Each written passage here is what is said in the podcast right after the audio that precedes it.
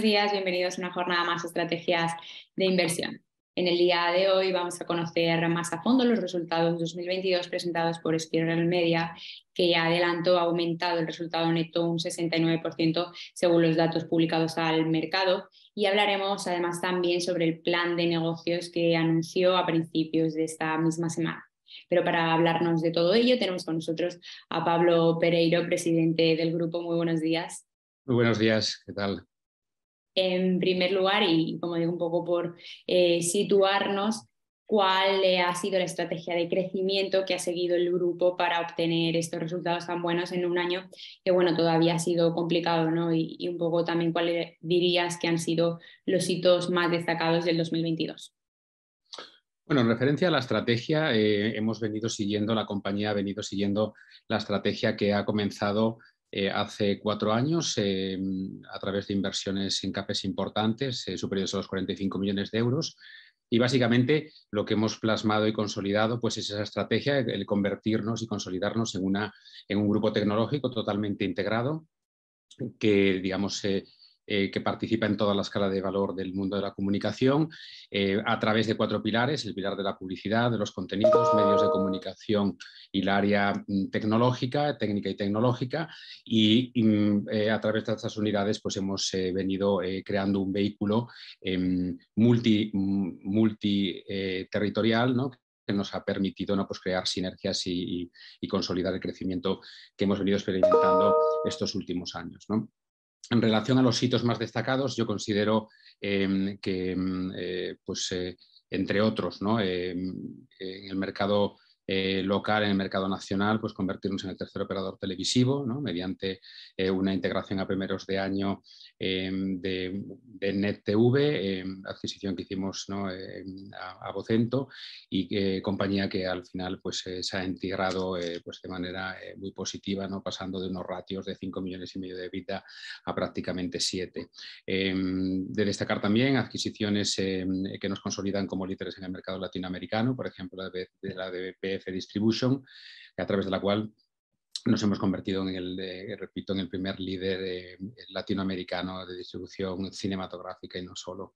Y después también las consolidaciones ¿no? en, en, otras áreas, como puede ser el de la producción, que si bien en el área de distribución ya veníamos consolidando el liderazgo del mercado de, habla de países de habla hispana, portuguesa e italoparlante, eh, pues en el mundo de la producción pues hemos venido creciendo orgánicamente y también inorgánicamente con adquisiciones de relevancia en el mercado nacional e internacional, como puede ser la del grupo Ganga.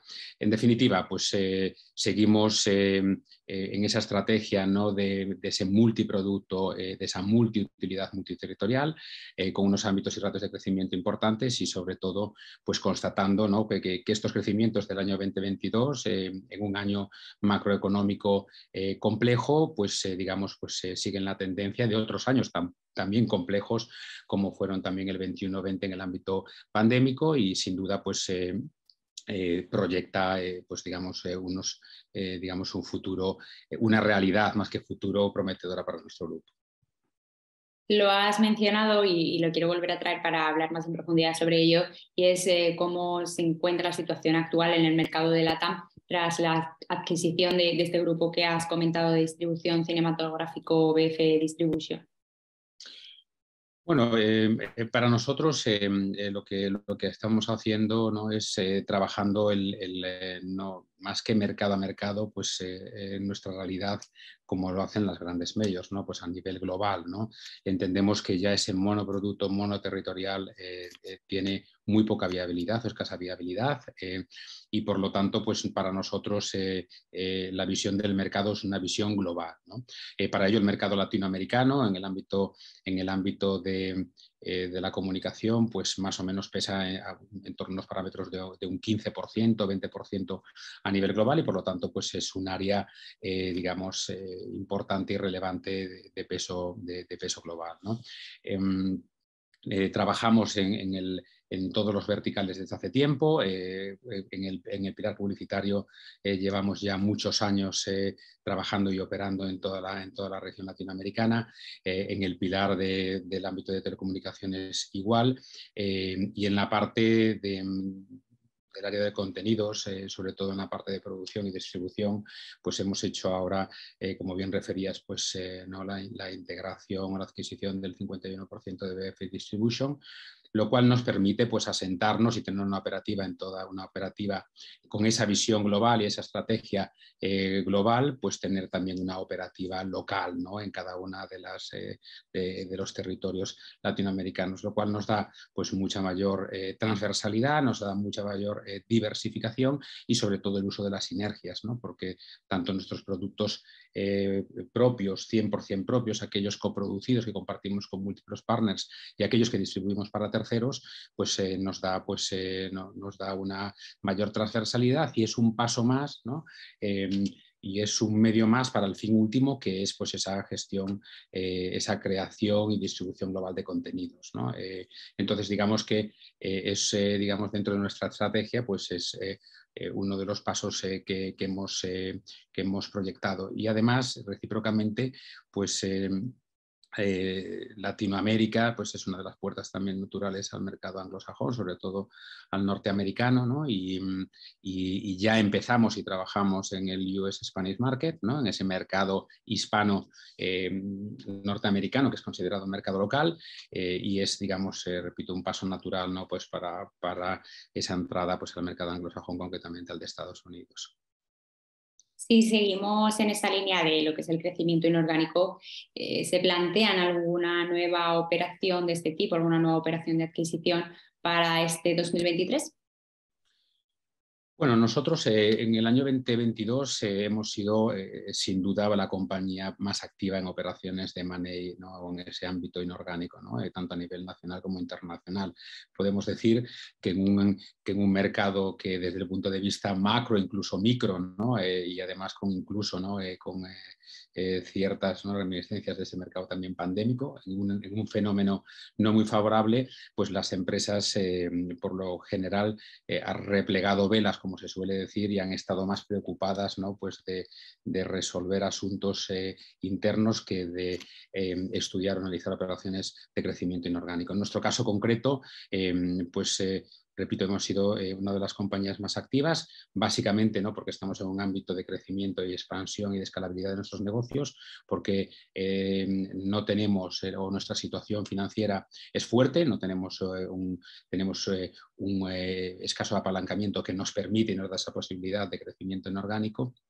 Y después porque no, pues, la, los números eh, nos han favorecido. En, el, caso del 2023 eh, y 2024, eh, si bien el business plan, que seguramente después tendremos la ocasión de hablar, no recoge ninguna operación inorgánica, lo cierto es que mm, llevamos y tenemos la, llevamos analizando múltiples compañías en el año 2022, algunas de ellas han estado avanzado eh, que sin duda pues, prevemos que se puedan materializar en el año 2023 y 2024. Por lo tanto, si bien el business plan no recoge ninguna operación inorgánica, sí que entendemos que el 2023 y el 2024 no deben de ser años muy diferentes al 2022, eh, donde eh, hemos realizado más de 10 operaciones inorgánicas. ¿no? Eh, por lo tanto, sí, creemos que el 2023 será un año también muy activo.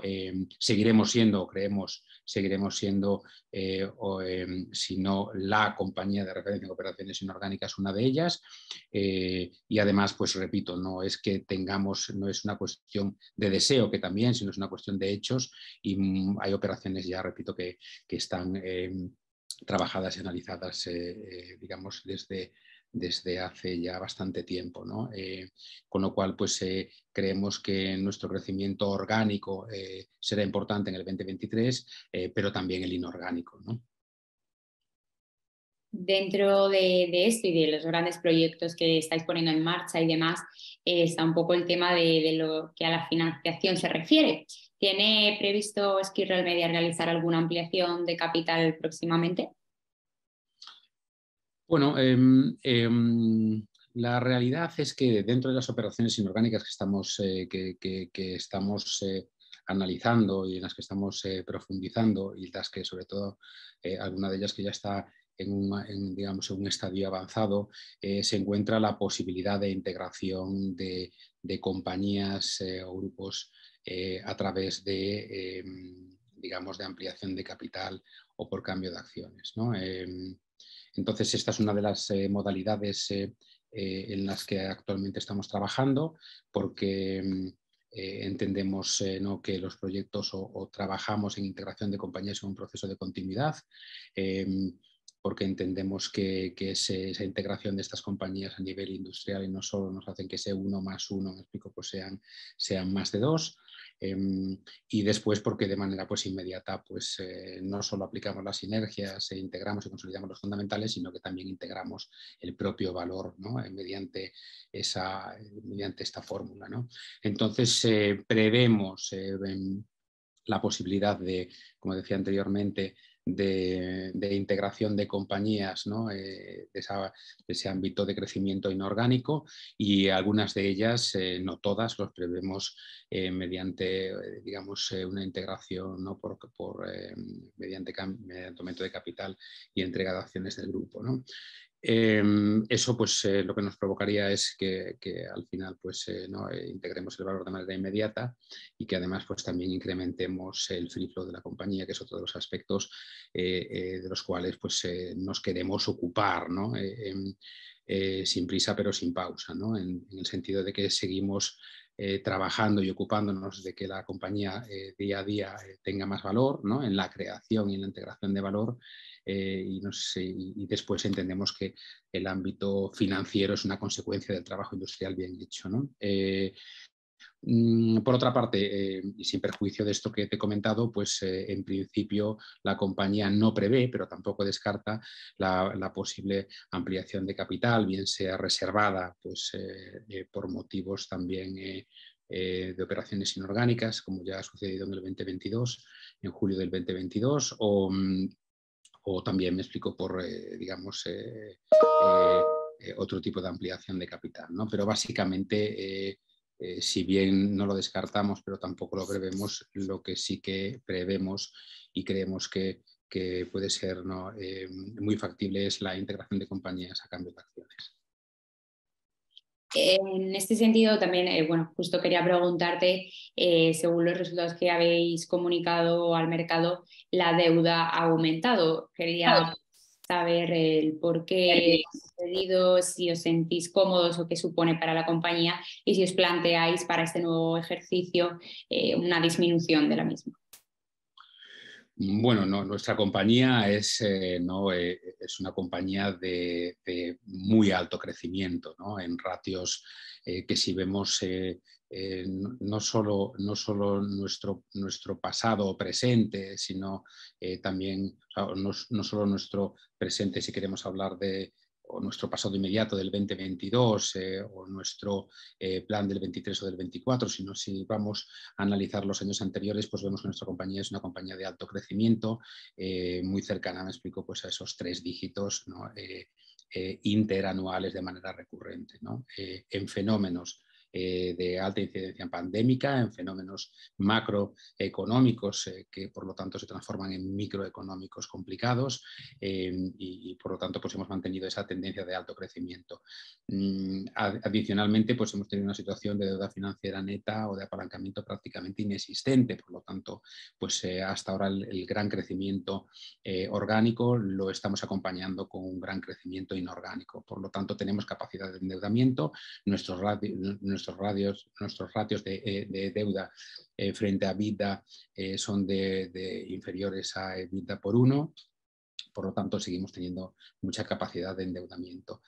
una compañía de alto crecimiento en, todos sus fundamentales, con unos ratios y unos porcentuales fuera de mercado, un crecimiento fuera de mercado, aún digamos en, momentos no precisamente digamos muy favorables, pues eh, nos hace eh, pensar y entender que los próximos años también tenemos que seguir creciendo eh, de, una manera exponencial. si el 23 y el 24 crecemos prácticamente, crecemos internacionalmente, tanto en EBITDA como en beneficio neto, con tres dígitos de manera orgánica, pues de manera inorgánica creemos que lo podemos hacer pues en igual medida. la deuda, nuestra deuda es 100% por inversión, después entraré un poco a, especificar además nuestro caso concreto pero principalmente la deuda 100% inversión, crecimiento, integración de valor eh, y por lo tanto siempre tratando de eh, múltiplos eh, muy, muy por debajo de los, digamos, que, se han venido considerando como óptimos. yo creo que es objetivo y pacífico en, nuestro sector que más o menos un ratio, digamos, incluso que un ratio cómodo pues pueda ser eh, eh, ratios de vida por 3 o 3.5 y nosotros estamos en un ratio eh, de más o menos de 1, por lo tanto gran recorrido. Adicionalmente, ¿qué sucede en nuestra compañía? Que en nuestra compañía tenemos, digamos, nuestra deuda se divide, digamos, en dos grandes bloques. Un, bloque que sería deudas a largo plazo por operaciones de integración, que más o menos estaríamos hablando pues en torno a los 10 millones de euros y el resto de la deuda eh, pues es eh, conforme adelanto de eh, parte de los múltiples contratos que tenemos de todos nuestros clientes. ¿Y qué quiere decir con eso? Que al final pues nosotros adelantamos una pequeña parte de los múltiples contratos que tenemos con nuestros clientes y por lo tanto en nuestro balance viene recogida ese pasivo, esa deuda, pero no viene recogido ese activo desde el punto de vista contable. Entonces, pues bueno, nos eh, decir que al final pues, no deja de ser ¿no? Eh, una, eh, esa deuda financiera neta un circulante comercial controlado, ¿no? lo cual nos permite pues, que digamos una posibilidad ¿no? pues, de amortización de, de esa deuda financiera neta de una rápida amortización eh, y además, me explico, eh, esto lo estamos destinando a inversión, lo cual por lo tanto nos hace crecer ¿no? en nuestros fundamentales y por lo tanto, independientemente de que esa deuda financiera en números absolutos crezca, lo cierto es que el ratio de deuda frente a los fundamentales de la compañía disminuye. Es decir, que al final en el 2023 y 2024, si se prevé un crecimiento orgánico superior a tres dígitos, sin contemplar operaciones inorgánicas, queremos, em, eh, digamos, queremos crecer en igual medida adicionalmente en, el ámbito inorgánico y para ello, sin duda, eh, que em, necesitaremos eh, de, financiación, em, una parte de financiación bancaria, con lo cual entendemos que en el 2023 en números absolutos seguramente la deuda financiera crezca si bien los fundamentales de la compañía se multiplicarán y por lo tanto el ratio de deuda financiera versus EBITDA será inferior al del 2022. Por lo tanto, eh, la deuda es algo eh, bueno en unos parámetros siempre y cuando, desde mi punto de vista, sea destinada a inversión y siempre y cuando nos permita crecer y siempre y cuando los parámetros versus la creación de valor pues, eh, estén, eh, sean óptimos, ¿no? que es nuestro caso. ¿no? Nosotros, por lo tanto, estaremos en un parámetro que seguramente sea tres veces menos de lo que tengan las mejores compañías o las más óptimas desde un punto de vista de deuda financiera neta parámetro de vida, tres veces menos, lo cual implica tres veces más de posibilidad de crecimiento inorgánico, de endeudamiento y apalancamiento. Em, y no obstante, repito, pues eh, lo que estamos haciendo es que cada, eh, cada millón de deuda que cogemos eh, multiplicamos los fundamentales de la misma. Por lo tanto, en este caso concreto, no es preocupante la deuda en sí, sino a qué se destina, qué, qué, consecuencia trae, me explico, qué consecuencia eh, desde el punto de vista de fundamentales y valor la compañía trae y sobre todo qué ratios como de soportable o de gestionable es la, misma. Y, eso, y, a pesar de, digamos, de la situación, sobre todo que con la inflación y la subida de los tipos, pues nosotros seguimos teniendo, repito, una estructura eh, muy cómoda eh, desde el punto de vista de costes, ¿no? de tal manera que, la afectación em, de, digamos, de, esos gastos financieros eh, en nuestra deuda, eh, la que podemos tener a futuro, pues es, digamos, eh, es, es, muy óptima, y lo cual nos va a permitir crecer. Entonces, la idea es que sí, sí que vamos a tener más deuda, porque sí que vamos a invertir mucho más queremos invertir mucho más y porque eso nos va a llevar a que nuestra compañía pues, esté en parámetros muy superiores a aquellos que proyectamos en el business plan que solo recoge el crecimiento orgánico. Pues después de este repaso un poco por lo que han sido las cuentas eh, financieras de 2022 y antes de terminar esta entrevista, ahora sí llega el momento de hablar de este nuevo plan de negocio a 2024 que habéis presentado a principios de semana. Y quería preguntarte un poco, bueno, que nos cuentes cuáles son los objetivos principales de este plan, eh, también si habéis tenido que modificar alguno de los objetivos que tenéis en mente debido un poco a esta situación eh, macroeconómica o sin embargo habéis seguido manteniendo las previsiones y pues eso, al final, ¿qué es lo que recoge este plan que habéis presentado al mercado? Bueno, em, el, plan 2023 y 2024, desde nuestro, o sea, si tuviese que definirlo, es como muy conservador. ¿no? Em, no lo parece porque eh, recoge unos crecimientos em, de tres dígitos, ¿no? Eh, tanto en el ámbito de vida, EBIT, beneficio antes de impuestos y beneficio neto.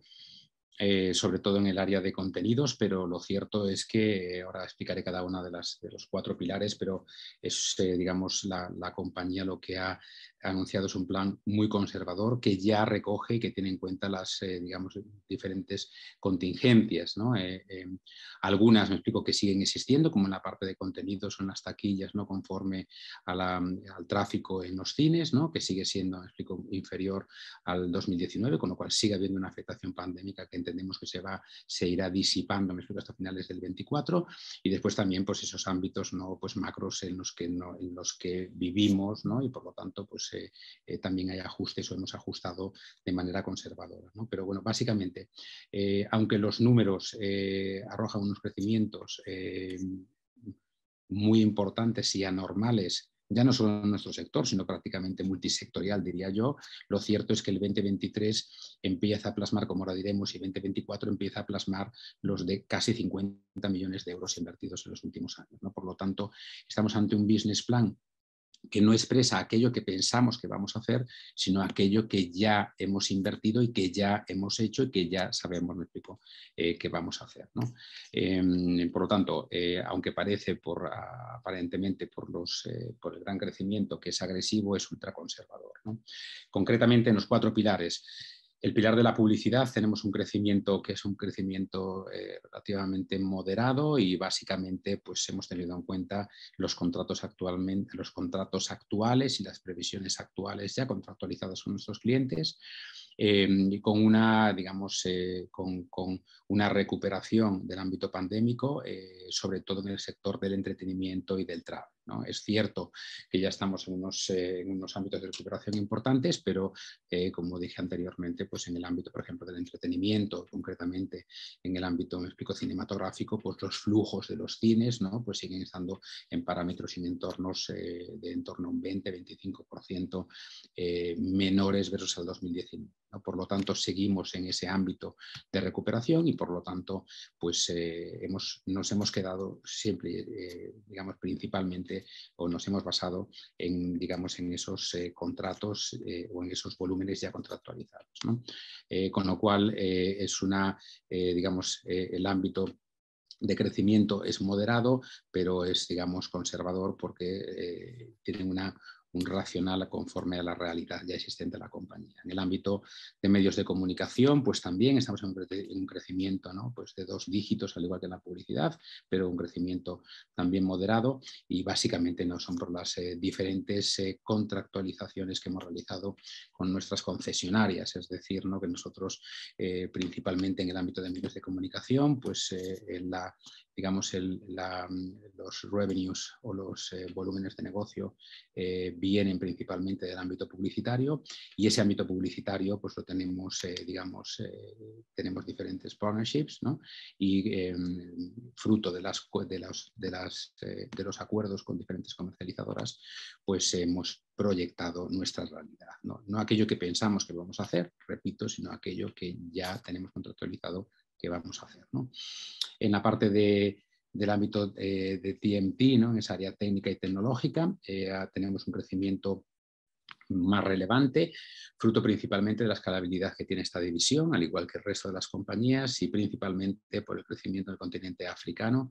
Eh, hemos ganado en finales en el último semestre del año 2022 tercer y cuarto trimestre del año 2022 diferentes concursos importantes, los cuales nos van a permitir pues, una, eh, un aumento eh, significativo de los volúmenes de negocio, de la rentabilidad y de las sinergias, porque eh, ¿no? pues sobre todo estamos hablando de contratos con los gobiernos africanos y por lo tanto pues, no solo el ganar un concurso de, de, importantes dimensiones, no solo es el concurso en sí y lo que nos afecta a los fundamentales del 2023, sino las sinergias y múltiples relaciones que a raíz de digamos, de vencer estos concursos vamos a tener los próximos años. Con lo cual, nuevamente, crecimiento importante, constatado y consolidado de realidades, me explico, que ya han venido siendo trabajadas y que se plasmarán este 2023. Y por último, y uno de los motores... Eh, y uno de los motores importantes de, este, de, nuestro crecimiento, en nuestra estrategia, pues es la, el área de contenidos, donde sí que crecemos de una manera exponencial y crecemos de manera exponencial porque, como había dicho anteriormente, pues hemos eh, invertido ¿no? casi 50 millones de euros ¿no? en eh, la adquisición de múltiples derechos, de esas materias primas que hemos adquirido para poder trabajarlas y después también de esas estructuras que permiten el trabajo de esas materias primas. Por lo tanto, hemos invertido en materias primas, hemos invertido en diamantes, hemos invertido en aquellas compañías que nos tallan y trabajan el diamante perceptivas para monetizar y poderse vender.